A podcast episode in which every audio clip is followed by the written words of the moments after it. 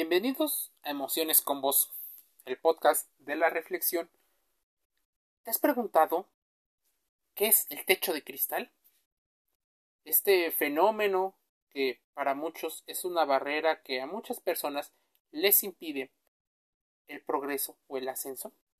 ¿Qué es el techo de cristal y qué puede hacer las organizaciones para impulsar la igualdad de género y otros aspectos? Mira, el techo de cristal representa un obstáculo que parece invisible, cristalino, como es tal cual el cristal, y que impide, reduce el crecimiento y la presencia de algunas personas en las organizaciones. El concepto se ha ido popularizando a partir de atribuírselo predominantemente a la presencia de las mujeres en las organizaciones, por lo que es necesario que las empresas públicas y privadas, así como personas, porque es nuestra responsabilidad, impulsemos acciones para generar un cambio a favor de nuestra organización y a favor de la igualdad de género. El techo de cristal se refiere al conjunto de normas no escritas, ya sabes, esas reglas informales al interior de las organizaciones que dificulta a las personas tener acceso a diferentes recursos y puestos. Su carácter de invisibilidad es resultado de la ausencia de leyes y de códigos visibles, así como de la corrupción y de los pactos que tienen los grupos de poder. Desde un principio se utilizó para hacer referencia a las barreras que las mujeres tienen para avanzar en una escala laboral que no son fáciles de detectar. Por eso no hay tantas pruebas.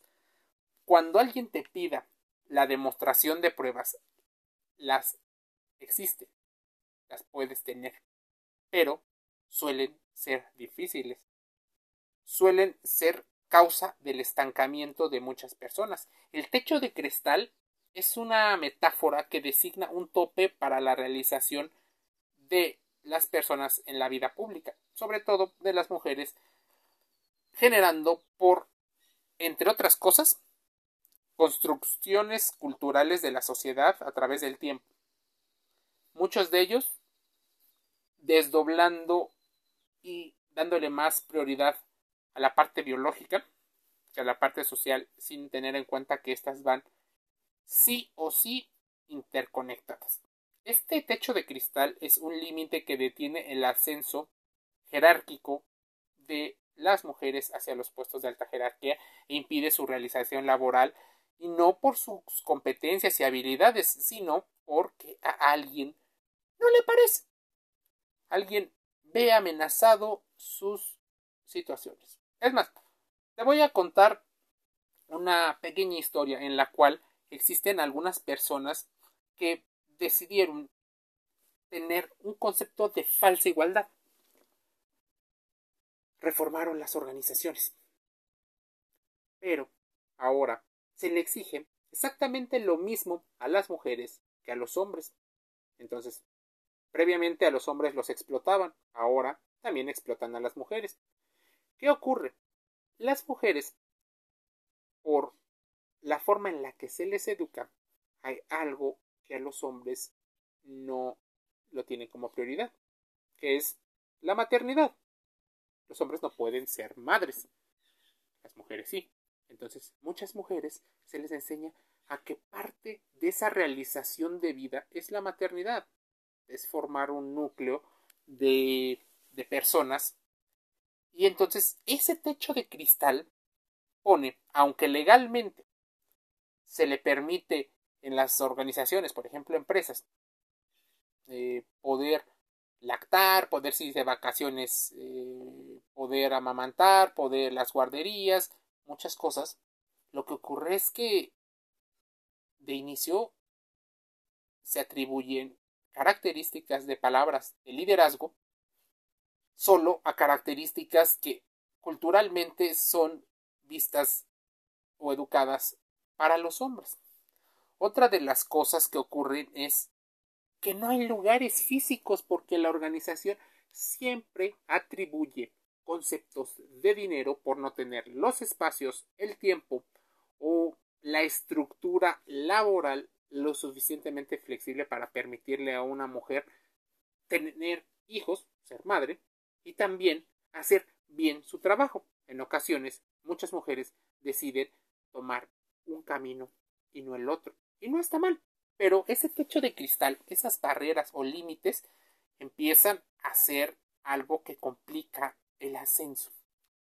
Son muchos los obstáculos que se presentan en el desarrollo profesional de las personas, en este caso, de las mujeres, basados en estereotipos que proceden incluso del entorno educativo, familiar, por ejemplo, las estructuras jerárquicas de las organizaciones públicas y privadas pues se rigen por reglas masculinas y el prototipo del empleado ideal sigue siendo el varón.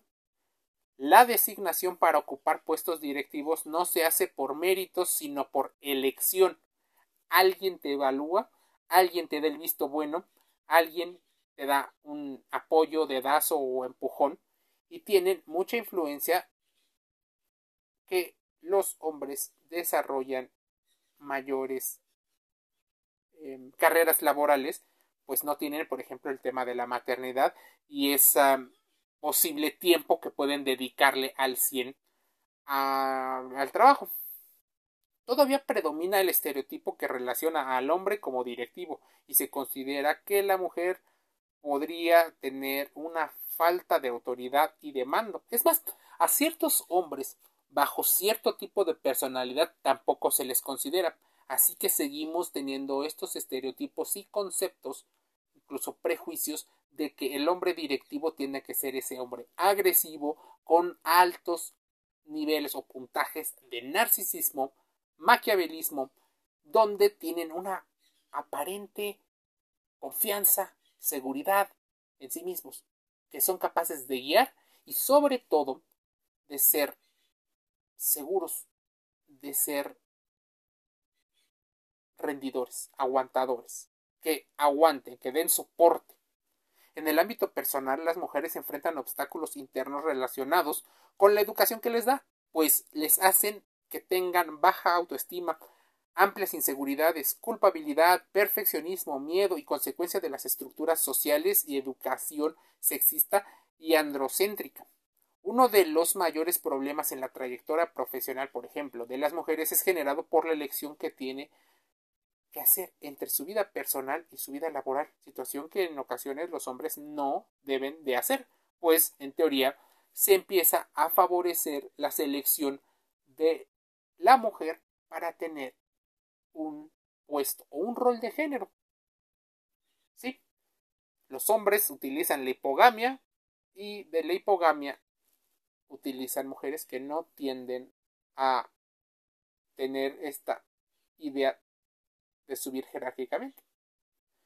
Toda vez que la misma cultura organizacional puja porque el personal que pretende escalar la estructura piramidal realice una sesión completa de su vida personal, es donde vienen los conflictos. Las personas que tienen un amplio puesto, un puesto directivo, tienden a sufrir grandes problemas de sobrepeso, de ansiedad, de depresión y no pueden bajarse difícilmente del tren del rendimiento. Esta forma de gestión de los recursos humanos como objetos como activos responde al prototipo masculino y a una sociedad basada en la división sexual del trabajo y en la generación del dinero y no de riquezas. Esto genera desmotivación en mandos medios claves para las carreras laborales de todas las personas. Incluso las personas que son talentosas en la parte de abajo deciden tener una amplia rotación y tener un bajo rendimiento, pues no se ven motivados. No hay la opción. Aunado a todo esto, la escasa flexibilidad organizacional afecta tanto las emociones de los empleados en cualquier escala y la falta de oportunidades para las personas como consecuencia la empresa pierde talento, la sociedad está perdiendo talento.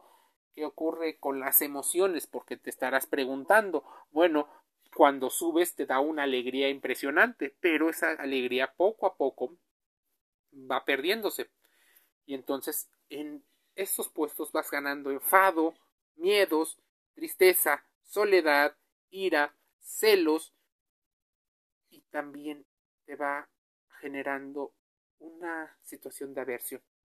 La aversión a la pérdida. Caer en un puesto que a lo mejor ya habías pasado en otro momento. La sensación de haber perdido es muy fuerte en la mente.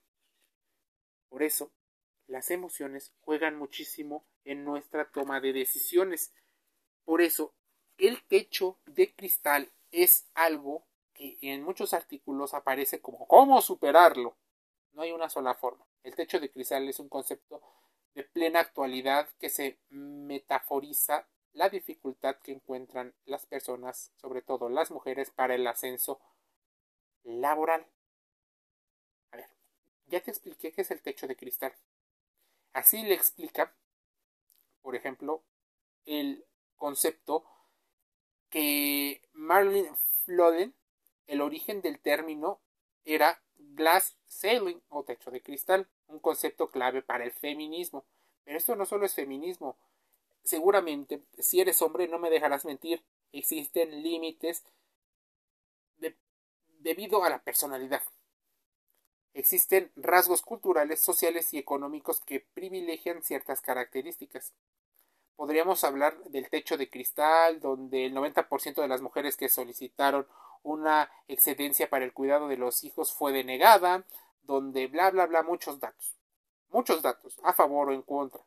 O incluso ni a favor ni en contra, simplemente datos que se puede hacer entonces para superar el techo de cristal. Tendríamos que tener nuevas estrategias de política empresarial en la cual no solo fuéramos depredadores del medio ambiente y depredadores de las personas. Planes que reviertan esa brecha salarial y ayudan a la conciliación familiar, apoyar el talento para ser rentable, evitar el desperdicio de talento, pues no quieres desperdiciar el dinero por una aversión a la pérdida.